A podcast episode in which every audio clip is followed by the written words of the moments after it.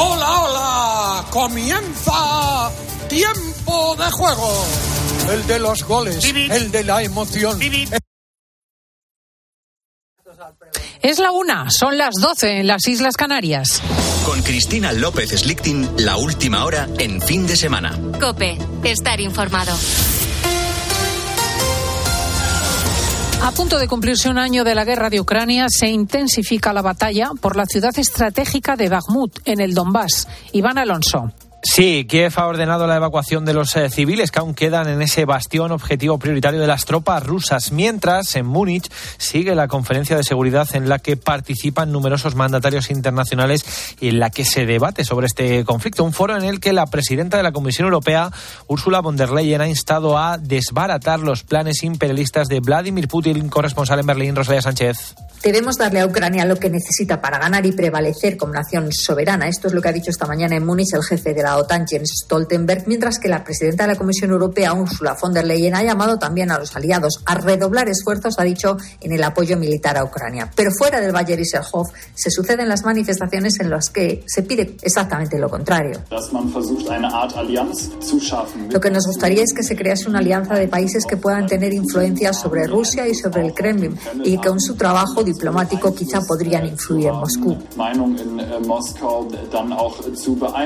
Heiner, que dice esto, participa en una de estas manifestaciones en las que se pide a los líderes occidentales no entrar en una carrera armamentística que nos devolvería, en el mejor de los casos, a la Guerra Fría. Vuelco en el precio de los eh, combustibles. El diésel vuelve a estar más barato que la gasolina y rompe así la tónica de los últimos eh, meses, pese al veto de la Unión Europea a las importaciones rusas. Todo en esta semana en la que el Parlamento Europeo ha aprobado el fin de los coches de combustión a partir del año 2035. Desde entonces, los vehículos de gasolina, diésel e incluso los híbridos van a desaparecer de los concesionarios. Esto no significa que no se vaya a poder circular con ellos a partir de esa fecha, pero sí implica que desde ese año en adelante todos los coches y furgonetas nuevos que se comercialicen en la Unión Europea deberán ser cero emisiones. Ahora, de los 24 millones de automóviles que están en circulación en nuestro país, solo el 3% son eléctricos. La media europea está en el 10 y en España existen solamente unos 20.000 puntos de recarga para este tipo de vehículos. A este problema, el de las electrolineras, también se suma el de instalar un punto de carga en casa, algo que puede no ser tan rentable como explica en COPE Pedro Prieto, vicepresidente de la Asociación para el Estudio de los Recursos Energéticos. El contrato promedio eléctrico en nuestro país es de 3 kilovatios. Es decir, hay mucha gente que tiene un kilovatio y medio contratado en su casa porque no puede más. Y el promedio son 3 kilovatios. Pero es que un coche, si carga con 3, un coche eléctrico, si cargan con 3 kilovatios, deja a todo el resto de la casa sin energía mientras está cargando. Y para cargar una batería de 40 kilovatios hora, pues tarda más de 10 horas en hacerlo. Y además puede arruinar fácilmente al consumidor. Y el fin de semana seguirá con temperaturas hasta 10 grados por encima de lo normal en numerosos puntos de nuestro país. A mediodía podrían alcanzarse los 23 grados en Granada o Sevilla, 22 en Orense o 21 en Bilbao. Y el contraste, marcado entre el día y la noche, se mantendrá en la mitad norte y zona centro. Ciudades como Teruel o Soria podrán registrar una diferencia de 20 grados o más entre temperaturas máximas y mínimas. Un tiempo cálido acompañado de calima que se va a extender estos días por gran parte de España, como ha explicado aquí en COPE en el fin de semana el director del Laboratorio del Clima de la Universidad de Alicante, Jorge Olcina con esa calima ¿no? que viene circulando entre Canarias y la península ibérica prácticamente toda la semana, bueno, pues ahora tenemos esa, esa pluma de polvo sahariano sobre el sur peninsular, está entoldando esos cielos con nubes y con la presencia del polvo sahariano. ¿no? Irá ganando grados de, de latitud en nuestra península ibérica y hasta el lunes, como digo, pues vamos a ver esos eh, cielos, incluso llegando hasta Madrid, se van a enturbiar un poquito. Con la fuerza de ABC.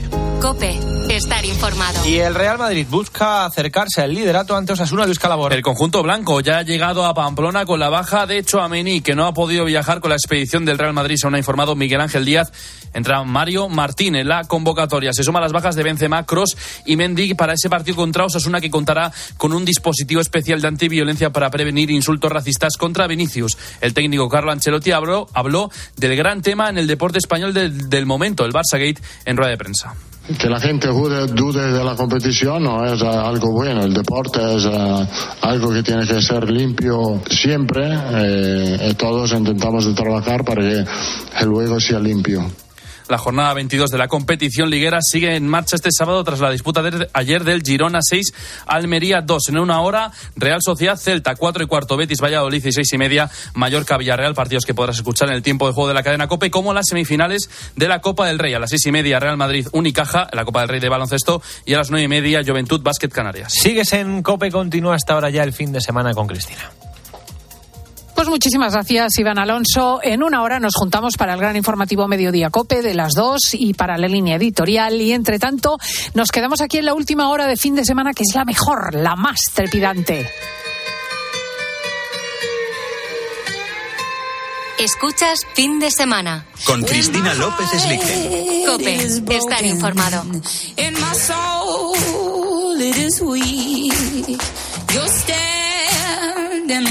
Me with your heel in my cheek. No mercy for sinners. You kick me when I'm down. I'm trying make you love me, but we're both hellbound. Please just let go, cause I'm on Mira a tu alrededor porque seguro que tienes a mano más de un aparato tecnológico, un iPad, un eh, ordenador portátil, un teléfono móvil. Los elementos que conforman estos aparatos en su fabricación tienen miles de componentes de diferentes orígenes. Muchos de ellos, por cierto, provienen de China. Pero eh, la esencia de todos ellos se denomina en muchos casos tierras raras. Son componentes fundamentales difíciles de encontrar en nuestro continente y que se hallan en estos aparatos electrónicos. La buena noticia es que recientemente se ha hallado un yacimiento de tierras raras aquí, concretamente en Suiza. Y eh, vamos a resolver algunas dudas con relación a las tierras raras, hablando con Yolanda Moratilla, profesora de nuevas tecnologías energéticas de Comillas y CAI. Muy buenos días. Muy buenos días, Cristina. ¿Qué son las tierras raras y por qué son tan valiosas? Bueno, pues mira, eh, las tierras raras son eh, 17 elementos químicos eh, que tienen unos nombres muy complicados, como el neodimio, el praseodimio, el europio, el samario, o sea, así, nombres rarísimos que normalmente no los hemos, no los hemos oído mm, previamente, pero que tienen unas características muy importantes eh, para los ingenieros. Y es que eh, tienen unas propiedades magnéticas y ópticas que prácticamente nos permiten hacer mm, y conseguir eh, cualquier cosa en cuanto a propiedades que nosotros necesitemos hacer con ellos. Esto es lo que son, eh, por eso son tan valiosas. Fíjate si son valiosas que dentro de lo que se llaman materias primas críticas, eh, la Unión Europea tiene un listado de las materias primas críticas. El número uno son las tierras raras. Fíjate, ¿y, y cuál es su aplicación en la industria y la tecnología? Pues mira, eh, mm, podría parecer que es algo que está muy lejano a todos nosotros, pero nada más lejos de la realidad. Nos lo encontramos en todo. Por ejemplo, en los nuevos aerogeneradores, cuando estamos hablando de energías renovables, eh, eh, también en energía solar, en los paneles solares nuevos. Eh, pero, por ejemplo, en algo que usamos todos en casa, como puede ser las aspiradoras estas Dyson, que son las que son buenísimas. Bueno, pues esas tienen también tierras raras. ¿Por qué? Pues porque son motores de alta eficiencia. Entonces, cuando pensamos en el, coche eléctrico mejor, eh, que tenga más autonomía, bueno, pues esos coches tienen tierras raras, porque si no tienen tierras raras serían los coches que tienen la autonomía normal, pero los que tienen autonomía de 600, 700 kilómetros, que son los Tesla, bueno, pues esos usan tierras raras. Y lo mismo en nuestras aspiradoras en casa, las que tienen un motor mucho más eficiente, es porque usan tierras raras. Qué interesante. Eh, mencionaba yo antes de que recientemente se ha eh, descubierto un yacimiento de tierras raras en Europa con eh, unas mm, posibilidades extraordinarias de más de un millón de toneladas. ¿Qué importancia tiene este descubrimiento? Pues mira, es muy importante para Europa pero mm, nosotros tenemos que saber que nosotros en España también tenemos yacimientos de tierras raras. Tenemos yacimientos en Ciudad Real, que está mucho más cerquita, y tenemos yacimientos en, en, La Coruña, en, Galicia. Eh, claro, eh, esto mm, mucha gente no lo sabe, pero esto supone que nosotros podríamos competir con Suiza, por ejemplo, para ser un hub en, en Europa de, tierras raras y poder eh, hacer, porque claro, las tierras raras ni son tierras ni son raras. es como las dos mentiras, ¿no? Porque lo que son son óxidos y no son raras porque realmente se encuentran en muchos yacimientos. Lo que sí son es muy difícil de separar. Eh, por eso eh, las llamamos tierras raras, por la difícil separación no porque encontrarlas sea difícil. Y, eh, nosotros, y, nosotros las tenemos aquí en España. El problema es que no nos dejan explotarlas. Ese es el gran problema que tenemos nosotros en España. ¿Y por qué no se pueden explotar las tierras raras españolas, las, las de Ciudad Real o las de Galicia? Pues mira, por cuestiones eh, ideológicas y políticas exclusivamente, porque no es por razones técnicas.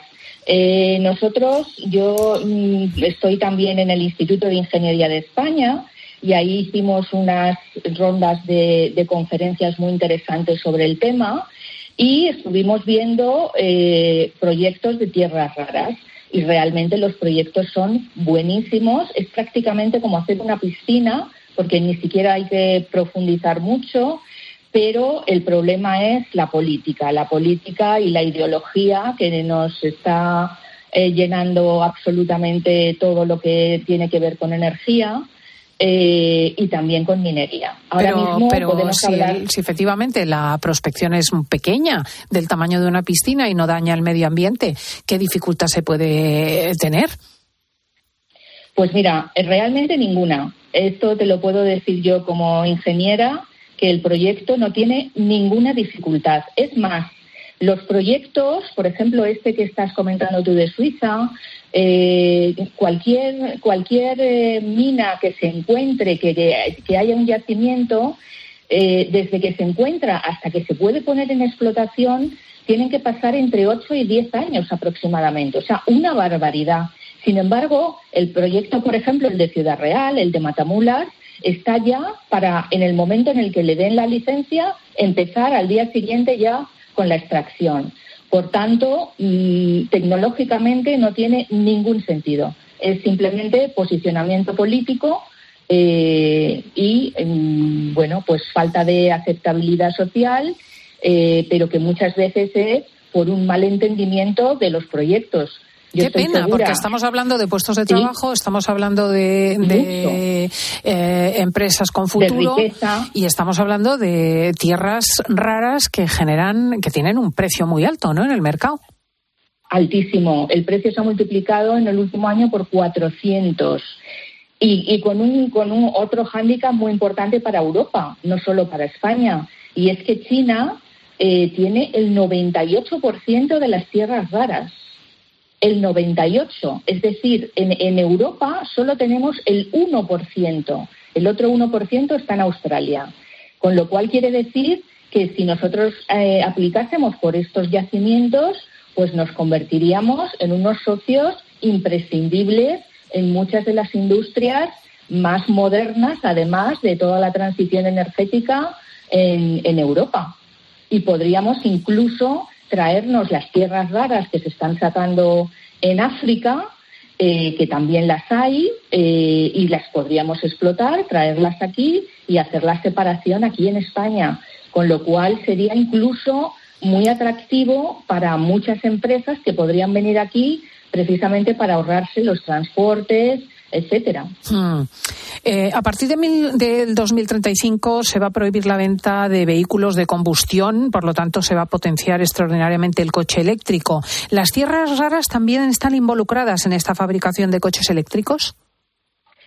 Sí, sí, pero permíteme que te diga una cosa, y es que yo no, no estoy nada de acuerdo con, lo de que en el 2035 se, se vaya a, a poder a poder realmente eh, suprimir los, los coches de combustión.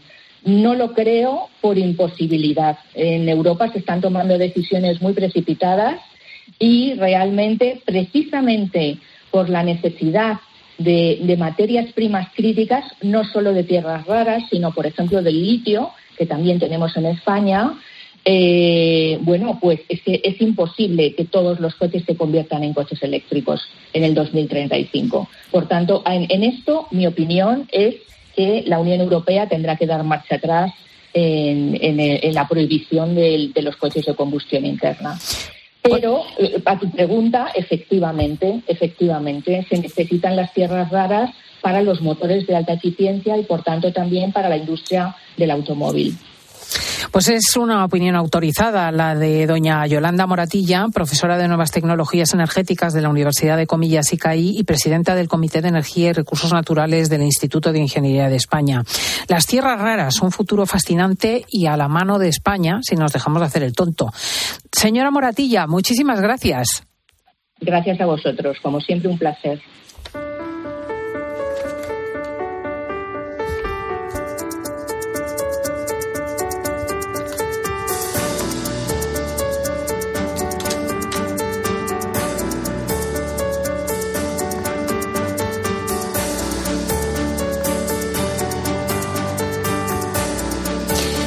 Desabastecimiento farmacéutico. Otra de las cosas que está aconteciendo, que también es objeto de los reportajes y de las investigaciones de COPE y preocupa a los consumidores. Vas al médico con cualquier dolencia, te recetan algo, vas a la farmacia y ese producto no está. Vas a otra y tampoco está.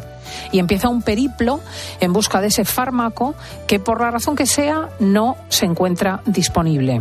En ocasiones es tan sencillo como que la venta del medicamento en otros lugares del mundo resulta más rentable para las empresas farmacológicas. Lo cierto es que por una u otra razón el año pasado 403 medicamentos presentaron algún tipo de carencia de recorte de suministro. Los farmacéuticos llevan tiempo intentando afrontar esta situación tan incómoda y han creado una, herramienta de la que vamos a hablar ahora. Se llama PharmaHelp. Eh, mm, mm, tenemos con nosotros a don Juan Pedro Rísquez, que es vicepresidente del Consejo General de Colegios Farmacéuticos. Muy buenos días. Muy buenos días. PharmaHelp, ¿qué es esto? Bueno, pues Farmagel es una, una herramienta que hemos puesto los farmacéuticos y que hemos elaborado desde, desde la Corporación Farmacéutica para, para intentar dar una solución a, estos problemas que comentaba eh, y que estamos soportando eh, últimamente con mayor incidencia relacionados con la falta de suministro de algunos medicamentos. Y, y, sin ser alarmista, porque realmente en la inmensa mayoría de los casos los farmacéuticos resuelven eh, sobre la marcha algún problema relacionado con esta falta de suministro, pero sí es verdad que, como bien se comentaba, en ocasiones hay medicamentos que no se pueden sustituir por el farmacéutico y que pueden encontrarse en una farmacia sí y en otras no, ¿no? Por, eh, en función de, la demanda que hayan tenido de ese medicamento. Es, básicamente una, una APP, ¿no es cierto?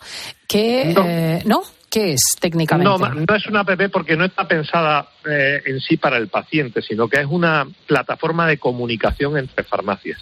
Si un paciente viene a mi farmacia a solicitarme, que soy su farmacia habitual, a solicitarme un medicamento que en ese momento no tengo porque hay problemas de suministro, yo lo pongo en esta herramienta, en este Farmagel, que es una red que comunica a todas las farmacias del entorno que yo decida. ¿no? Habitualmente, pues, el entorno del municipio o del entorno más cercano, eh, porque sabemos todos que tenemos farmacias a todos a, a 200 metros de donde vivimos. ¿no? Pero si no, en tu farmacia habitual no lo tiene, tu propio farmacéutico lo puede solicitar a esa red que, hace PharmaHelp y determinar en qué farmacia está ese medicamento que está solicitando el paciente para que no tenga que estar dando vueltas por diferentes farmacias hasta que lo localiza. ¿no? Es una herramienta de comunicación entre nosotros mismos, entre los farmacéuticos, para facilitar que el paciente no tenga que estar peregrinando en búsqueda de un medicamento que tiene en ese momento falta de suministro y que no lo ha encontrado en su farmacia habitual. Bueno, es absolutamente sencillo. Por otro lado, parece mentira que no existiese este rastreador de medicamentos. ¿Están todas las eh, farmacias de España en PharmaHelp? Bueno, tenemos una inmensa red que cubre todo el territorio nacional con 22.197 farmacias en la actualidad. Ahora mismo, desde que hemos eh, presentado la herramienta, ya hay casi 7.000 farmacias que están adheridas a PharmaHelp. Nuestra intención es que eh, a través de sus colegios de farmacéuticos provinciales la red se complete y que todas las farmacias estén interconectadas para que podamos tener esa solución mucho más rápida y mucho más cercana y dentro del problema que estamos teniendo con la falta de suministro de medicamentos, pues esto sea una herramienta que al final, sobre todo, facilite la vida del paciente, ¿no? Y que no tenga que estar deambulando y buscando un medicamento cuando dentro de esta red le vamos a indicar dónde lo puede encontrar sin ningún tipo de problema. ¿Están utilizándola los farmacéuticos? ¿Tiene uso suficiente? Sí, sí, ahora mismo eh, estamos todavía en pleno desarrollo de implementación, ¿no? Pero con 7.000 farmacias tenemos unos datos que se vienen solucionando casi 3.000 búsquedas de medicamentos todos los meses y eso mm, son 3.000 eh, problemas que se han solucionado a un paciente. Claro. Y irán incrementándose, porque luego hay muchas que no se pueden resolver. Cuando el, medicamento está totalmente desabastecido, no se va a encontrar en ningún sitio. Pero sí es verdad que residualmente hay muchas farmacias que dan solución porque tienen en su estocaje de medicamentos que ya están dando ese problema y sin embargo lo tienen y a lo mejor está muy cerca, muy cerca de, de donde reside el paciente y el farmacéutico suyo habitual le va a dar esa solución. Eh, ¿Cuál es la razón de este desabastecimiento de medicamentos reciente? Porque hay distintos eh, factores en los últimos años. Sí, hay muchos factores. Estamos en una situación que afecta globalmente. No solo uh, repercute a España, repercute también a todos los países de nuestro entorno. Y, y sí es cierto también, como os indicaba al comienzo, el año 2022 ha sido un año con una incidencia muy importante. Se ha incrementado casi un 150% los problemas de suministro de medicamentos en España. Y eso es una cifra que nos preocupa y que aunque estemos trabajando, que los farmacéuticos dedicamos más de siete horas semanales a solucionar problemas de suministro de medicamentos, para nosotros eh, nos, nos preocupa mucho que esta situación se pueda consolidar, ¿no? Hay factores que afectan a la producción, a la localización de, las plantas de fabricación en países asiáticos, a la guerra que también ha, ocasionado tensiones en la adquisición de materias primas, que no solo es el medicamento en sí. Hablamos también del cartonaje, Hablamos también del prospecto del medicamento, del blister, de un bote de cristal donde se introduce el medicamento. Son situaciones que también están afectando y que están tensionando la fabricación de algunos medicamentos. Entonces, eh, yo creo que es un problema que se va a sostener en el tiempo y que trabajamos diariamente para que la incidencia al paciente sea la menor posible la menor posible. Y entonces tendremos que seguir atentos, sobre todo buscando redes de información como la que tenemos, que todas las farmacias eh, nos comunican diariamente los medicamentos que están solicitando y no les llegan. Y ahora con esta herramienta Farmagel también ponemos otro granito de arena para solventar este problema de, de los suministros en algunos casos. Ha llamado la atención que en el año pasado, a lo largo del 2022, en que 403 medicamentos han sufrido algún tipo de incidencias, los más afectados son los relacionados con el sistema nervioso y los cardiovasculares. ¿Hay alguna razón? Sí, mm, no hay una razón específica a ese a que ese porcentaje es un porcentaje muy alto del segmento de medicamentos que hay. Sea, hay un segmento muy importante de medicamentos que afectan al sistema nervioso, exactamente igual que en el sistema cardiovascular. Por tanto, es más lógico que también haya eh, eh, un incremento más importante cuando se producen desabastecimientos pues de esos grupos que son muy numerosos. No hay una relación, si hubo durante la pandemia un incremento importante de medicamentos relacionados con el sistema nervioso, de ansiolíticos eh, y demás, pero no hay una relación sobre un desabastecimiento concreto de un grupo de, medicamentos. Sí lo ha habido en el caso de noviembre y ahora después de Navidad con ese famoso caso de la amoxicilina y antibióticos pediátricos, que, tuvo muchísima incidencia también en los medios de comunicación porque había una preocupación.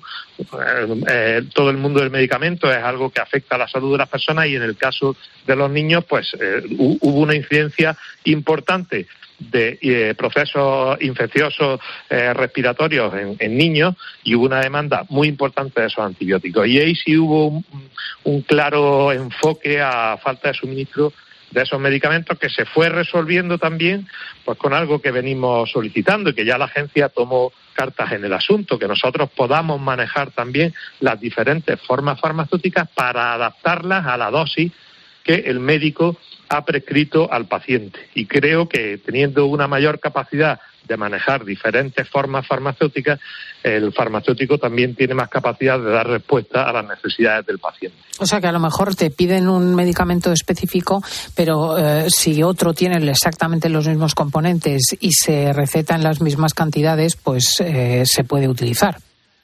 Efectivamente, si lo llevamos a un dato concreto, si necesitamos tomar una amoxicilina de 500 miligramos o de 250 miligramos, nos da igual que al final la podamos tomar en un sobre, en un comprimido, en una cápsula, en un jarabe. Lo importante es que tomemos la amoxicilina de 500 o la amoxicilina de 250 en, eh, en el medicamento según lo haya prescrito el médico. Y entonces nos permitiría también y nos permite, de hecho la agencia en ese momento pues habilitó que si hubiera algún tipo de problemas con, con eh, dosis pediátricas de 250 miligramos de la amoxicilina, el farmacéutico pudiera dispensar comprimidos de 500 para que fuesen reanudados, que vienen perfectamente reanudados, y adaptar esa dosis de 500 a una dosis pediátrica de 250. Claro. Creo que abre un camino que hay que seguir explorando. Claro, para eso está el farmacéutico. Eh, una última cuestión. Habíamos hablado de los problemas que se han producido el año pasado, a lo largo del 2022, pero el problema con las escaseces no ha alcanzado los extraordinarios niveles del año 2019. Y yo me pregunto qué pasó ese año, porque todavía no había llegado la pandemia y tampoco había guerra en Ucrania. Efectivamente, porque eh, como también se ha comentado al principio, también existen otros factores, que es, que es el precio de los medicamentos aquí en España. Y creo que es algo que también hay que tener muy en cuenta. Y cuando se producen eh, problemas que pueden existir en la fabricación de un medicamento, pues la, la empresa farmacéutica eh, también tienen que atener a, buscar ese rol de rentabilidad porque si no, no pueden ir a hacer fabricaciones de medicamentos a pérdida. También en aquella ocasión concluyó que estaba en su auge la subasta de medicamentos en Andalucía. Y esa subasta de medicamentos en Andalucía, que, eh, que a final de ese año se derogó y ya no se convocó más, hizo que al año siguiente desapareciesen el 50% de problemas de suministro aquí en España. Y era como consecuencia de haber aplicado una medida de subasta de medicamentos en Andalucía que provocaba un incremento muy importante de la falta de suministro de medicamentos. Pues es don Juan Pedro Rísquez. Muchísimas gracias por hablarnos de esta cuestión a la que el público es tan absolutamente sensible y enhorabuena por ese PharmaHelp, ese sistema de coordinación entre las distintas farmacias que ayuda a resolver la falta de unos u otros medicamentos eventualmente en cada una de las oficinas. Muchísimas gracias a ustedes por, por, atendernos también en su magnífico programa. Un saludo, adiós, buenos días. Un saludo, adiós. Escuchas fin de semana. Con Cristina López Slichting. Cope, estar informado. ¿Has escuchado a Herrera? Salario mínimo. Ahora hablamos de este asunto con Antonio Garamendi, presidente de la COE. Muy buenos días, Carlos. Hay un informe del Banco de España que dice que por cada punto de aumento en el salario mínimo se resta medio punto a la creación de empleo. Es que es así y la realidad es que esto lo que hace es enviar a la economía sumergida mucha gente, ¿no? Eso de lo que todo el mundo habla lo encuentras de lunes a viernes, de 6 a 1 del mediodía en Herrera Incope. Con Carlos Herrera. Solo los más rápidos podrán conseguir ofertas increíbles por un tiempo limitado, como hasta un 60% en una selección de ropa de cama, baño y mesa, alfombras, cojines y mucho más. Así son las ofertas límite, solo hasta el 19 de febrero en el corte inglés. Tus compras en tienda, web y app. Una guitarra eléctrica bajo una tormenta eléctrica suena así. Y un coche eléctrico asegurado por línea directa, así. En línea directa tienes un todo riesgo para eléctricos e híbridos enchufables por un precio definitivo de 249 euros y tu moto eléctrica por solo 119 euros. Ven directo a lineadirecta.com o llama al 917-700-700. El valor de ser directo. Consulta condiciones. Escuchas Cope. Y recuerda, la mejor experiencia y el mejor sonido solo los encuentras en cope.es y en la aplicación móvil. Descárgatela. Ángel Expósito le escuchas cada día en la linterna. Pues ahora le vas a leer porque presenta Mi abuela sí que era feminista, su nuevo libro en el que mujeres superheroínas desmontan el empoderamiento de postureo con la fina ironía y el talento de uno de los periodistas más destacados de este tiempo. Mi abuela sí que era feminista. Ya a la venta, de Harper Collins Ibérica. Correr un maratón es un gran reto. Llegar a la meta del Zurich Rock and Roll Running Series Madrid te cambiará la vida. El 23 de abril vuelve con un nuevo recorrido más monumental y tres distancias. Maratón, media y 10 kilómetros. Inscríbete ya en rockandrollmadridrun.com, que se agotan los dorsales. Patrocinador principal Total Energies. Con las placas solares de Solideo puedes hacer que la energía del sol llegue a todos tus electrodomésticos e ilumine tu factura de la luz. Ahorra y hazte autoconsumidor. Solideo.es. Descubre un nuevo mundo.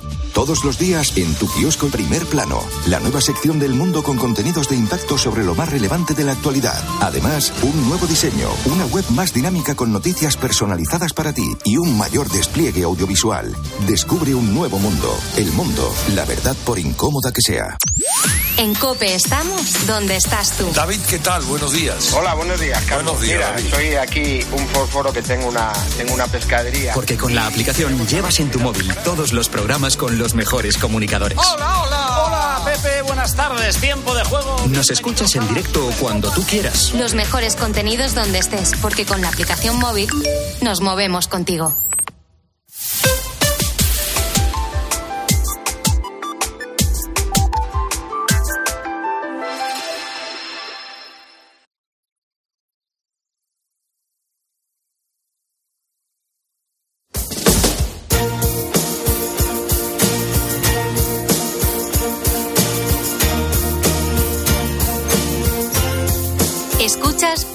Semana. Con Cristina López Slichting. Cope, estar informado.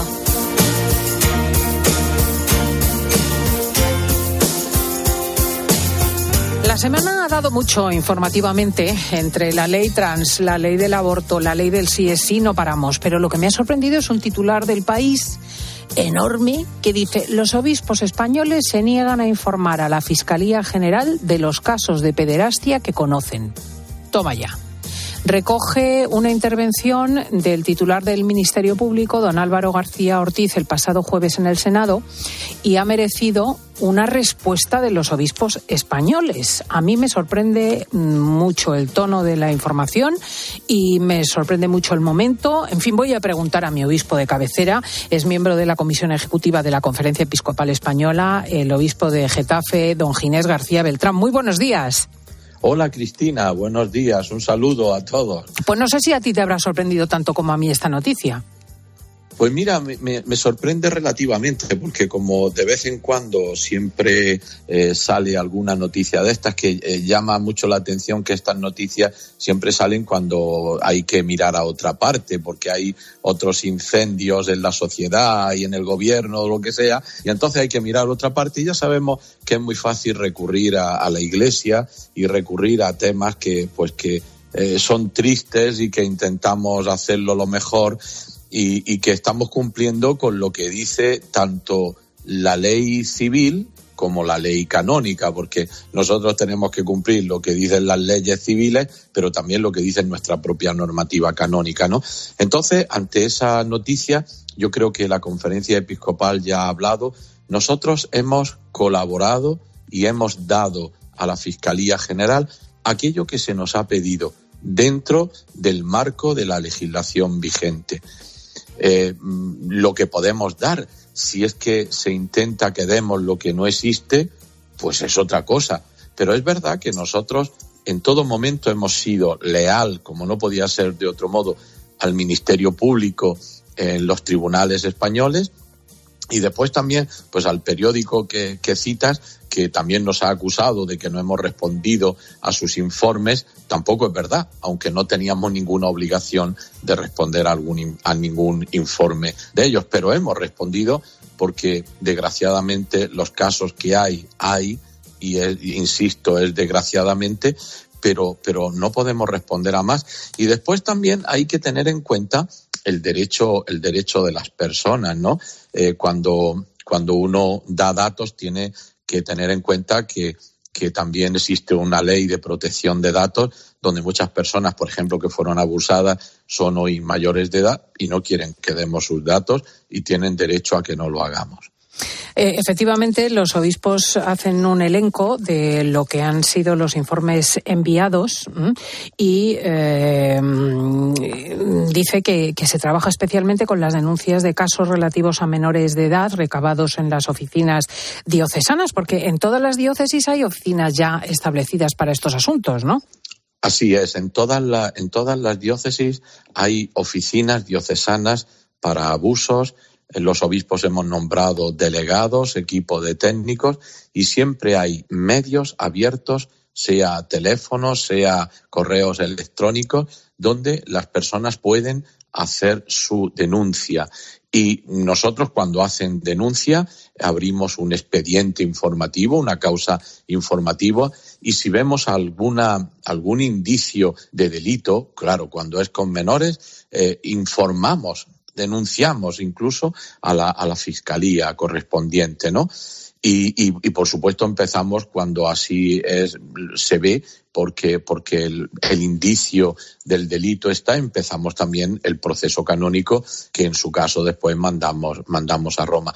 Pero yo creo que llevamos ya eh, unos cuantos años trabajando en la línea que nos marca la legislación canónica, la legislación de la Iglesia, y que intentamos pues hacerlo todo lo mejor que podemos y que sabemos, ¿no? Y que gracias a Dios, pues en esto hemos avanzado muchísimo. Ojalá que todas las instituciones o instancias sociales pudieran trabajar en este sentido como la Iglesia está trabajando en estos últimos años. En fin, eh, a mí, insisto, lo que me mosquea es que no haya mediado una comunicación eh, con la Iglesia anterior a la declaración ante la prensa por parte de la Fiscalía.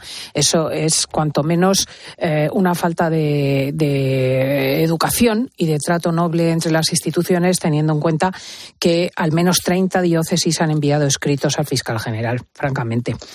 Lo que pasa es que ya sabes que este tema tiene una faceta mediática muy importante, ¿no? Y que, y que es un buen campo de batalla.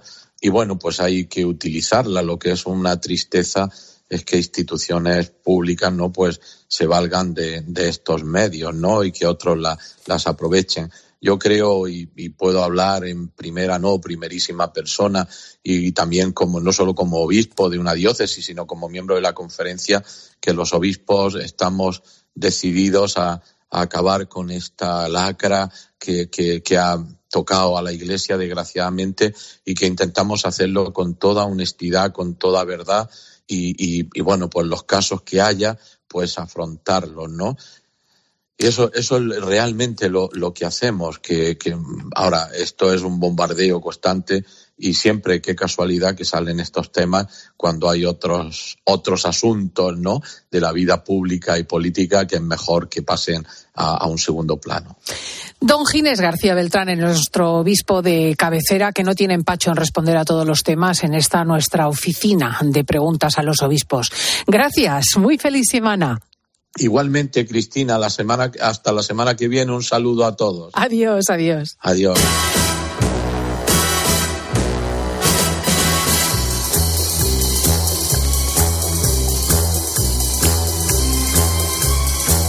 ¿Ya has ido a ver, querida Laura, la última de Spielberg? No. ¿Y las es, que, es que no voy al cine casi nada. ¿Y las de los Goya tampoco? Eh, eh, no. asbestas, mm, cinco lobitos. No, eh. solo vi Modelos 77 en su día. Esa sí que la vi. ¿Y qué tal? ¿Te gustó mucho? Me gustó mucho. Em, no, pero es que últimamente no he ido al cine. Fui a ver una de estas, una americanada, pero, pero es que debería Debería ir poniéndome con el tema. Ya los Goya los tengo, ya los tenía que haber visto las pelis, pero ahora con los Oscars, que pues tiene ahora que estar ya a la vuelta de la cuando esquina. venga Teresa Cobo a, leernos la cartilla. Teresa Cobo, buenos días. Muy buenos días. Aquí no se trata de leer la cartilla, sino de que cuando tengáis tiempo y cuando sí que podáis, eh, podáis elegir por las películas que mejores temas o mejor abordan algunas cuestiones. Vamos, esto es lo que intentamos, porque yo entiendo perfectamente que la vida de la gente no es esto, y bendito sea Dios, o sea, es decir, que la vida tiene otras millones de cosas preciosas que hacer. Y el cine, pues cuando optéis por ella, pues alguna de las propuestas que nosotros indicamos. A ver qué tenemos esta semana, qué es lo que trae la cartelera.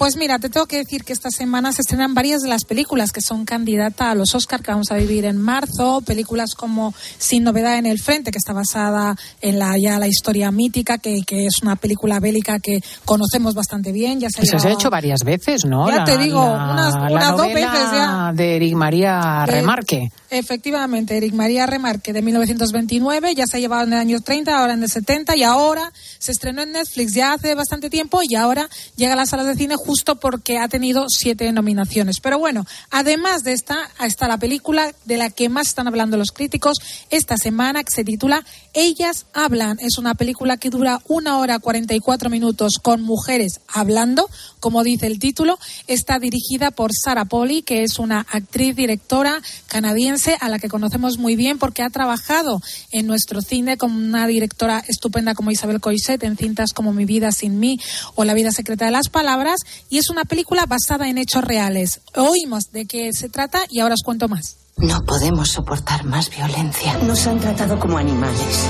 A lo mejor deberíamos responder como animales. Una vez seamos libres, tendremos que preguntarnos quiénes somos. Bueno, fijaos que leo aquí que es un grupo de mujeres en una colonia aislada en medio de Bolivia que luchan por reconciliarse con su fe, es una experiencia religiosa, tras una serie de agresiones sexuales cometidas por los hombres de la colonia. Qué cosa tan dura.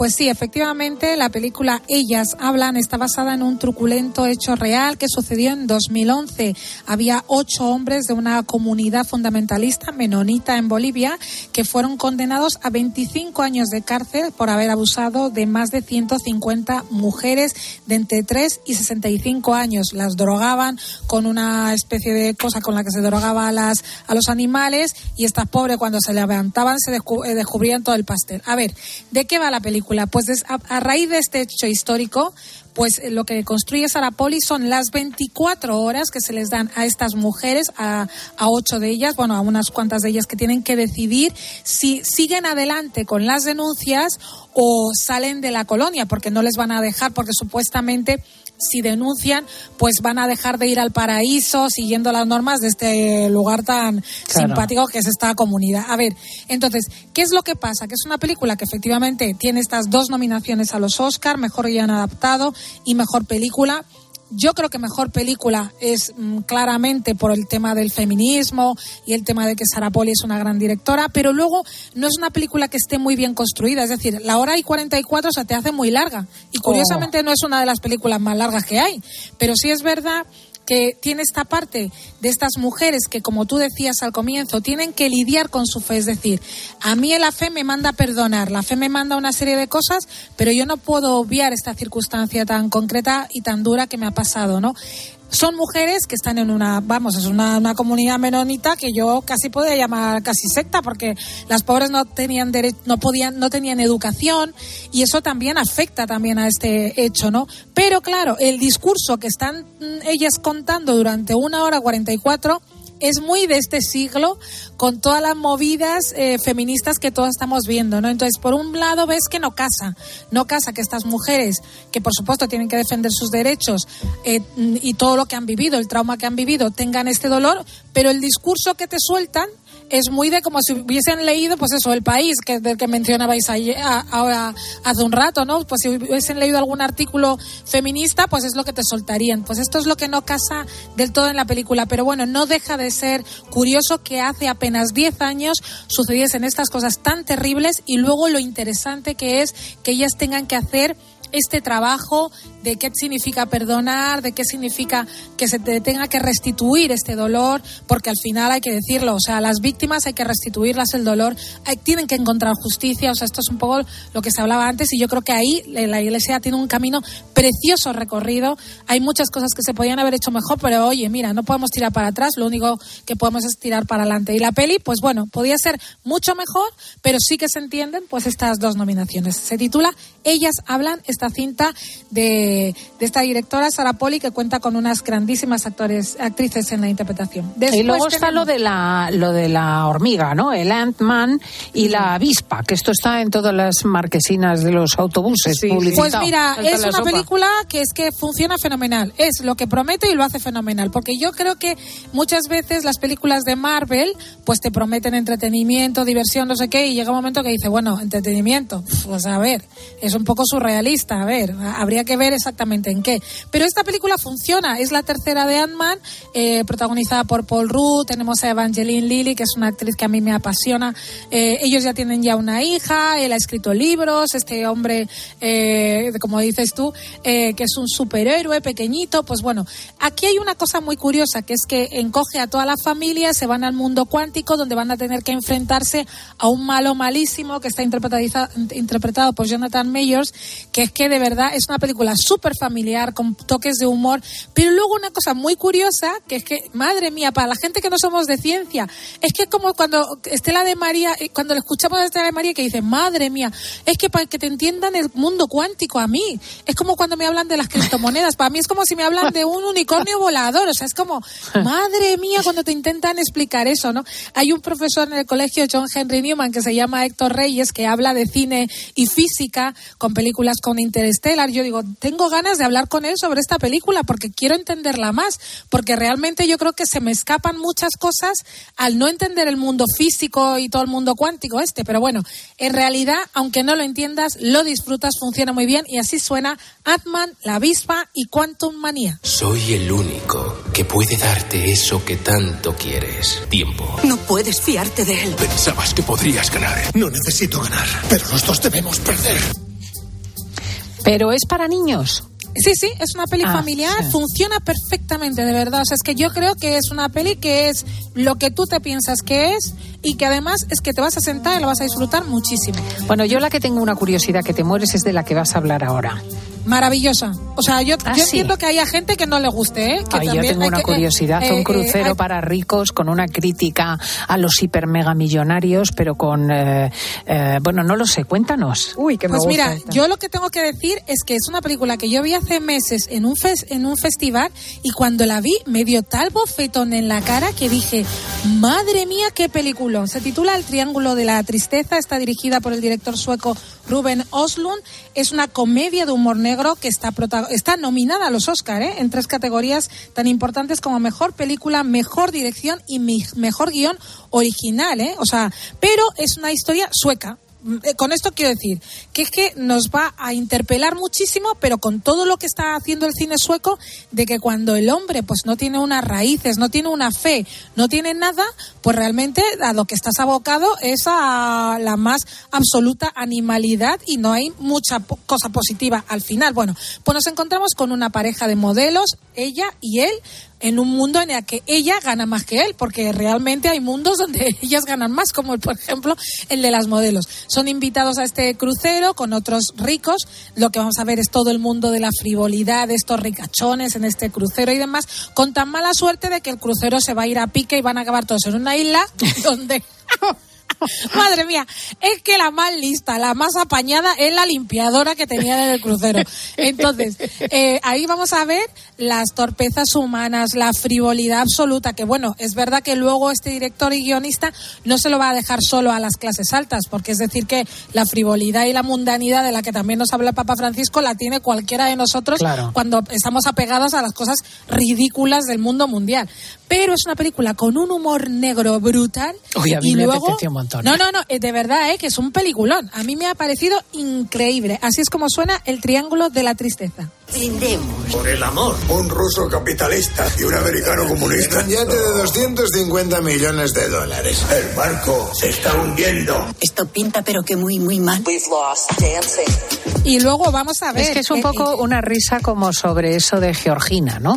Sí, sí, sí. Es, es Pero- una risa de ese tipo de vida de gente cuya preocupación grande es si el champán se va a calentar al sol en la cubierta del yate. Pues si tengo cinco o pero, siete pero, bolsos. pero claro, también es verdad que, no nos hemos visto ninguna de nosotras en una de estas. A lo mejor nos toca la lotería y nos volvemos tan ridículos. Es decir, a mí me hace mucha gracia toda la gente que le toca la lotería y a los dos años está otra vez pobre. Digo, ¿pero qué ha hecho? Comprarse bolsos como Georgina. O sea, Claro. que- claro, pues es que, o sea, la mundanidad uno no escapa de ella. O sea, que, Mm. que somos lo que somos. Sí, O sea, participamos cada uno en la medida de nuestras Claro, posibilidades. claro, o sea, a mí, a mí me da por la comida, o sea, mí- yo no me voy a comprar siete bolsos, pero si puedo ir a restaurantes estupendos, me los voy a comer todos, o sea, Sí, eh, sí, cada sí, uno le ataca de una forma. Bueno, en fin, y luego tiene este punto de, de ver, de ir a las profundidades del ser humano, donde nos hace una pregunta a cada espectador de qué harías para sobrevivir. Y ahí es donde yo creo que no salimos bien parados nadie, o sea, es como madre mía. Ah, O sea, o sea, es que, a ver, es Me parece una curiosidad el triángulo una- de la tristeza. no, no, Esto y- tengo y- que verlo. No, no, y además es que es una buena película, o sea, es que utiliza el medio audiovisual de forma extraordinaria. Es una película chapo. Y luego tenemos las propuestas de 13 Televisión para este fin de semana. Ahora mismo, a las 3 menos 20, tendremos una película extraordinariamente divertida, ingeniosa, de Sherlock Holmes, dirigida por Guy Ritchie, que ya sabéis que es el gamberro, ex marido de Madonna, que dirige muy bien y hace muy buenas películas. Tenemos después a las 5 Un vaquero sin rumbo, a las 7 El renacer de Texas, Yo el halcón, maravillosa a las 9.35 y a las 11 de la noche Acorralado. Mañana viva el cine español con dos chicas de revista y la llamaban la madrina y por la tarde Grupo Salvaje a las 6 y cuarto, Rambo Acorralado parte 2 porque ya la vemos hoy la primera parte a las 10 y cuarto y después Sudden Death, Muerte súbita a las 12 de la noche. Bueno, pues eh, no se pueden quejar nuestros oyentes. Querida Teresa Ecobo, muchísimas gracias y un abrazo muy fuerte. Un abrazo, buen fin de. Hasta luego.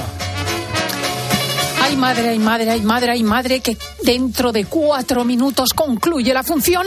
Como se ha pasado la mañana, ¿eh? Siempre decimos lo mismo, pero que es verdad. Qué Madre barbaridad, mía. trepidante totalmente. Menos mal que nos queda mañana. Sí, y escuchar a nuestros oyentes para cerrar, para el colofón. mm, bueno, sobre todo nos han hablado hoy, eh, hemos estado hablando de la educación de los hijos, de que algunos padres incluso se sienten culpables por pasar poco tiempo con ellos y bueno, pues hemos recibido estos mensajes. Yo soy una madre de cinco hijos y también trabajo, bueno, siempre he trabajado toda la vida. Entonces solamente quiero decir que a mí me ha ayudado muchísimo a educar a mis hijos el hecho de haber tenido tantos, porque me he tenido que esforzar el triple y porque el dinero que entraba en casa, pues lo hemos tenido que repartir. Eso te simplifica muchísimo a la hora de tener que decir no.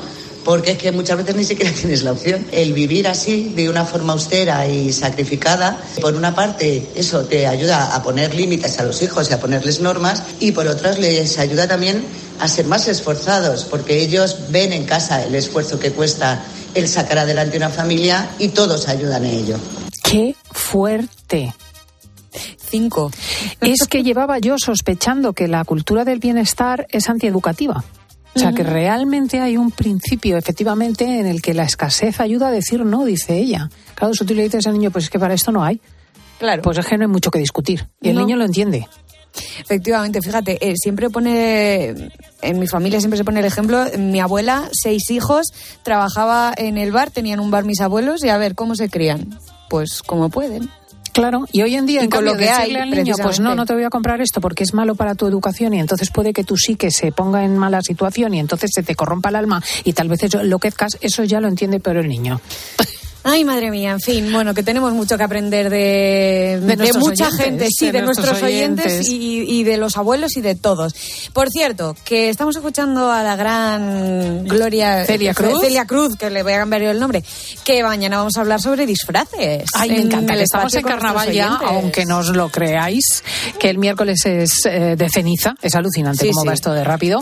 Eh, eso que llamabas disfraz. Porque a veces no puede ni llamarse disfraz. Confiésanoslo. Llámanos. Esa bolsa de basura que te pusiste y dijiste, pues llevo un disfraz de, de bolsa de basura, fíjate, qué cosas. Bueno, estamos en el 666 55 40 00 y ahí escuchamos vuestros mensajes y mañana los escuchamos. Mañana un trepidante programa a las 10, las 9 en Canarias. No os lo perdáis. Estaremos todos con Marcio Ortega al frente, Jesús García Ercilla, Diego González, Paloma Paulete y Laura Rubio.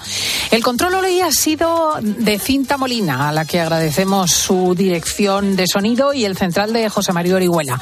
Y Cristina López Schlichting te emplaza mañana a las 10, las 9 en Canarias. Te desea muy feliz tarde, que disfrutes con tiempo de juego y te dice adiós, España. Para aquellos que nos para aquellos que nos contagian.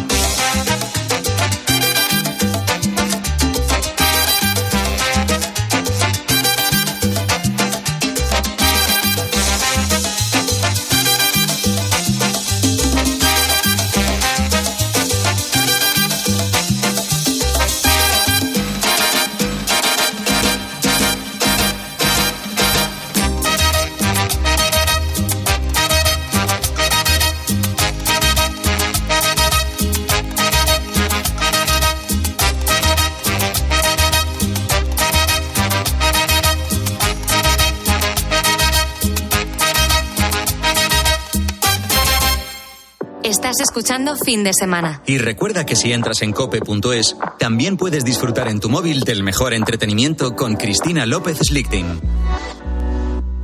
Si es un soldadito. Para John Rambo, los fines de semana Solo es un hombre y está herido. son días de trabajo.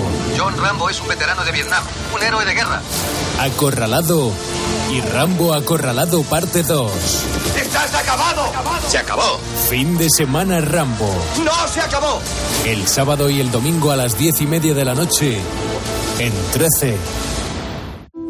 ¿Y tú que vives en un chalet? ¿Qué necesitas para tu seguridad? Yo quiero que nuestra casa esté protegida, pero también me gustaría poder ver qué pasa en el jardín cuando están mis hijos en la piscina.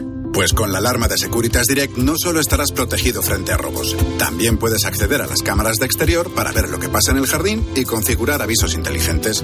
Y es que tú sabes lo que necesitas y ellos saben cómo protegerte. Llama ahora al 900-666-777 o entra en securitasdirect.es y descubre la mejor alarma para ti.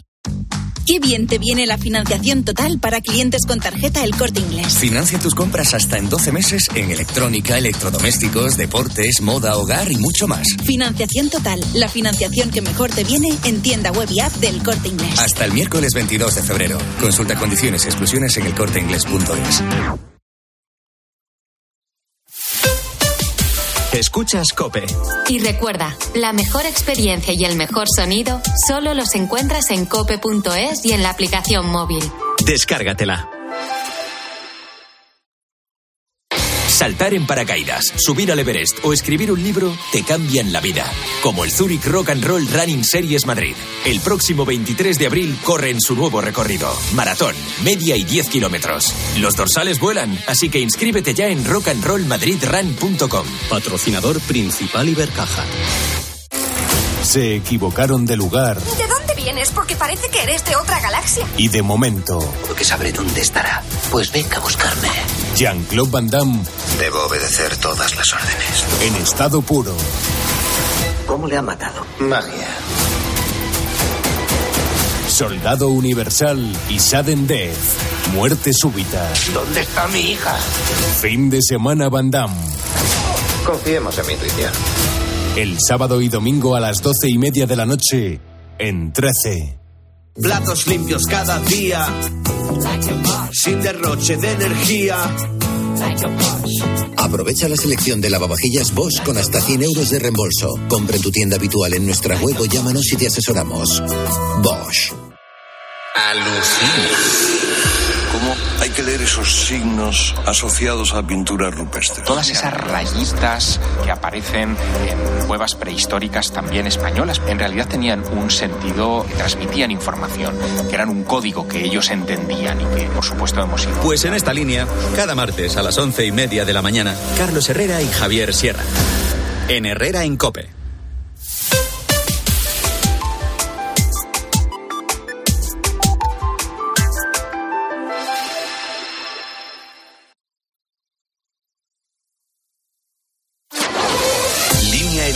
Cadena Cope.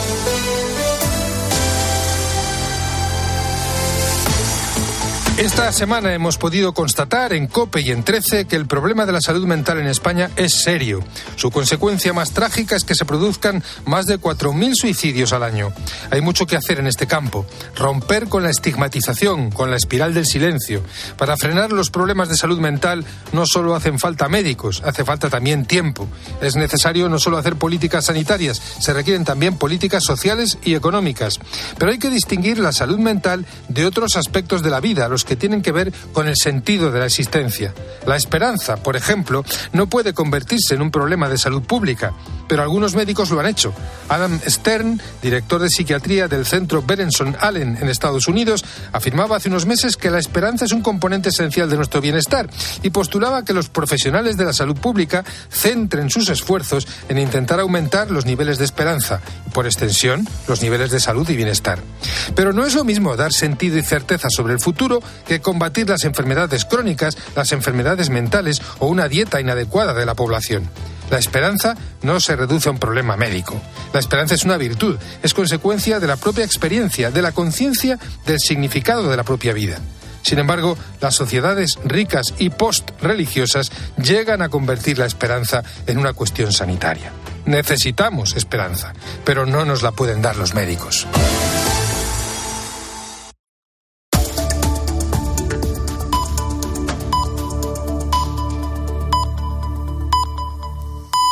Son las dos.